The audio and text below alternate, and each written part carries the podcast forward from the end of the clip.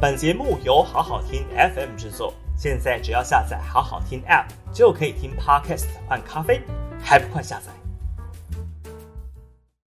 好好听 FM 的朋友，大家好，我是平秀玲。五月四号的今日评评理哦，我们来谈谈指挥中心是多么的荒腔走板。台湾的这个确诊病例呢，在 PCR 筛检量能不足的状况之下呢，今天终究还是破了两万个确诊病例哦。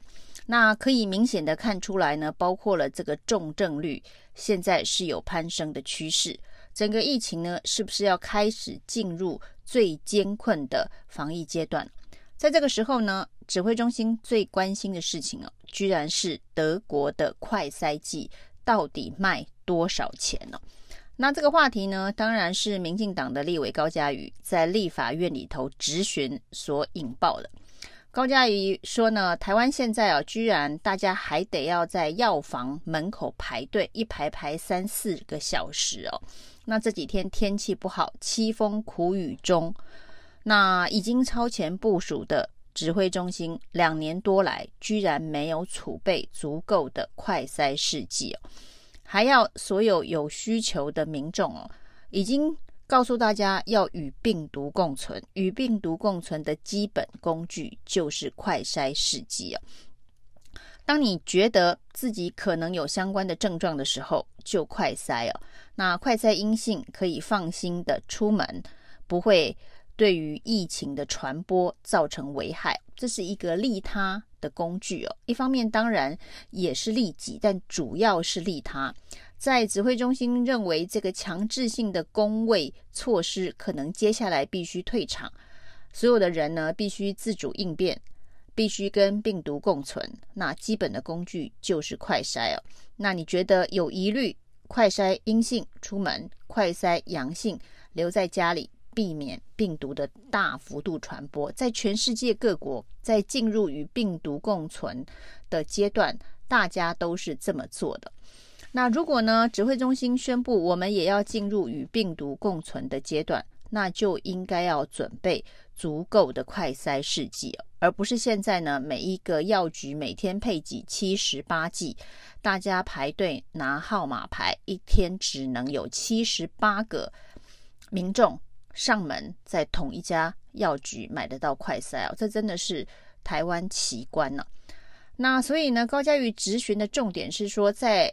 台湾呢，这个买快筛如此的困难，然后呢，指挥中心的公定价格是每剂一百元哦。他举德国的例子，那德国当然是已经进入了与病存共病毒共存的阶段了。他说，德国的快筛剂大概只要三十元哦，那相对上价格比台湾的便宜。那另外呢，民众呢出门前都会自己快筛啊，那快筛阴性才出门了啊。这就是一个全世界各国民众与病毒共存的方式。但是呢，指挥中心哦，因为这样子的一个德国经验哦，完全的打脸，现在台湾正在。行进间的与病毒共存的模式哦，一无快筛剂，二快筛剂比较贵。那于是呢，指挥中心这两天最最重要的工作是在调查德国的快筛剂到底是多少钱呢？于是呢，大辣辣的说高嘉瑜所提供的讯息啊是假讯息。第一个呢，德国的快筛剂啊不是只有三十块啊，那。可能是六十块，可能是多少钱哦？那各式各样的一四五零网军侧翼纷纷跳出来炮轰说，德国没有三十块的快筛机哦。德国如果有三十块的快筛机，那一定是中国大陆所制作的这个低劣产品哦，是假的，是不准的。但是凡是在德国的药妆店、药房、网络上。能够买到的快筛剂，基本上这叫做医疗器材用品，都是经过德国的相关机关认证才会贩卖哦。所以没有所谓不符合标准的产品哦。难道大家不信任德国标准吗？觉得德国标准、德国的检验的严格程度比台湾还要低吗？这恐怕也违违反一般人的认知哦。那于是呢，这个价格的部分成为攻防的重点哦。一下子这个网红上网说哦，没有三十块的，那三十块的是中国制的，如何如何？那其实如果三十块是中国制，那代表是经过德国的卫生机关所认定的中国制合格的产品哦。那如果呢，这个呃超过这不是三十块，这当然在自由市场。价格的竞争当中会有不同的这一个呃价格的定价。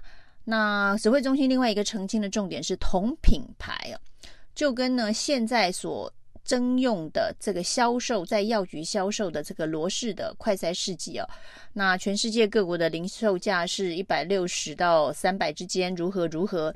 那指挥中心的大量采购了，采购了一亿剂，所以呢成本是九十五块，成本九十五块卖给大家一百块，并没有超额利润。指挥中心要澄清这件事哦。那于是呢，在这个防疫工作。已经让基层急诊的医疗人员崩溃的关键时间点哦，指挥中心最重要的工作是在调查德国的快筛剂，并且告诉大家，法律上在德国没有强制要求大家出门要快筛哦，纯粹是德国人自己多事了，法律没有要求哦，所以呢，他们出门会快筛这件事情哦。只是他们自己与病毒共存的方式哦，也许新台湾模式与病毒共存的方式是不需要靠经常性的快筛来决定你适不适合出门、适不适合聚会的一个标准哦。那如果不是的话，那新台湾模式要靠什么？现在整个卫福部简直变成了公平会哦，调查这个快筛试剂的价格。调查其他国家使用快筛试剂的时间点哦，其实这种种的心态啊，就是因为德国模式让现在的台湾丢脸了。那全世界病毒共存的模式哦，让现在的台湾指挥中心哦，感觉非常的邋遢。那所以各式各样奇怪、奇奇怪怪的护航言论就出来了，就是台湾为什么一百块，德国却只有三十块？那是因为哦，德国的健保非常的贵。所以呢，德国的快筛剂是三十块，甚至很多地方是公费免费送的。其实，在美国都是上网申请啊，完全是不需要费用啊。当然呢，美国的医疗费用也很贵啊。那这都是过去以来大家都知道的事情啊。那事实上，在这个所谓的药妆店、药局所买的这个快筛剂的价格，基本上跟你的医疗保险、健康费是没有关系的。这是一个商业市场的机制。那为什么台湾市场的机制会没有便宜的快筛剂呢？这就是因为长期以来强烈的管制，让它无法变成自由市场的竞争。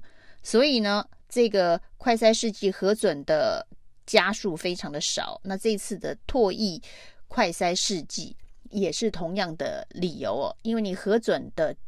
家数非常的少，你自由竞争的程度非常的低哦，所以价格就会造成垄断，这只是一个非常基本的经济学的原理。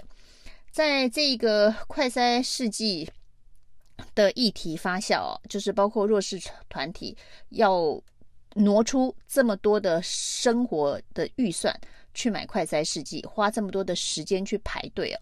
那这些很很多都是因为他们有工作上面的需求，必须要快筛哦，而不是一些无聊的侧翼网军说就是爱快筛哦，就是这些是中共同路人，为了让台湾的这个防疫显得很邋遢，然后很丢脸，所以呢才去排队哦，故意要整指挥中心哦。其实很多是有需求的人，甚至是比较弱势、比较。低阶层的这个劳工，他们有这样子的一个需求，不然就是指挥中心强制要求所有呢规范劳工必须要快筛阴性才能上班的企业，你就是要免费提供足够的快筛试剂哦。那把成本转嫁给企业也可以哦。那你指挥中心一不做，把成本转嫁给企业；二呢又不提供低价甚至免费。甚至足量的快筛试剂给这些有基本需求的一些劳工哦，那只好看到大家在凄风苦雨当中去排队，甚至低收入户呢，能不能够付得出这笔快筛额外增加的这个快筛费用哦？那这都是一个相当大的议题哦。于是呢，这一个道理上站在高嘉瑜上面的这个质询，虽然被这个民进党的网军炮轰啊，轰到高嘉瑜啊七晕八素，但是最新传出来的是啊，呃，民进党团内部认为啊，那高嘉瑜最大的问题只是把应该要私下沟通的事情公开化了，那这不就是国王没穿新衣的孩子？他的胆大包天在于他不能把这样的议题公开化，而应该私下找卫福部来沟通哦。那所以呢，只要私下这个意见提醒了指挥中心，指挥中心就会更改他的政策嘛。可是很多事情是来不及的。就是呢，你没有做事前的准备哦，你没有做超前的部署，你一时之间你要变出这么多的快筛剂哦，你除了用很高昂的价格去市场上面买，你可能没有办法在这么短的时间之内就准备好足量。那同样的事情呢，国王没穿新衣，当然也反映在高嘉宇另外一个质询的议题上面哦，就是兽医的动物用药。那这当然是高嘉瑜接受了陈情之后呢，开了个记者会哦，就是有兽医用了非法的这个癌症用药在这一个宠物上面哦。那过去很多兽医都用这个用药救了很多的这一个毛小孩，那这一次呢，这个不幸啊没有救成，于是呢，这一个事主就提出说，其实这个药是非法。那这是一个把行业上面一直不断的非法非法。使用的药物台面化，那但是大家又去炮轰高嘉瑜说，这件事情你只要不质询啊，这件事情大家默默的使用，不会有人管理哦。但核心问题是在主管单位，你农委会对于动物用药的松绑这件事情，是不是尊重了动物权这件事情哦？没有做积极的法令的。维护，那他到底为什么？很多人当然提到就是跟药商有关，药商的利益等等啊，就是毛小孩的命可能不值这个药商的利益的维护哦。那这是政府单位的问题哦。高嘉瑜又像是那个指着国王说没穿衣服的小孩，把这一个又要私下沟通的议题端上了台面，又在公开的记者会当中哦，狠狠的打了。农委会的脸哦，所以这件事情又让高嘉瑜呢成为被炮轰的箭靶，那甚至让他把这一个陈情案件的相关的贴文还得删文躲起来啊。那所以呢，当高嘉瑜一直成为指着国王说没穿新衣的小孩哦，对于他自己在民进党内的政治前途哦，恐怕恐怕是越来越危险了。以上是今天的评评理，谢谢收听。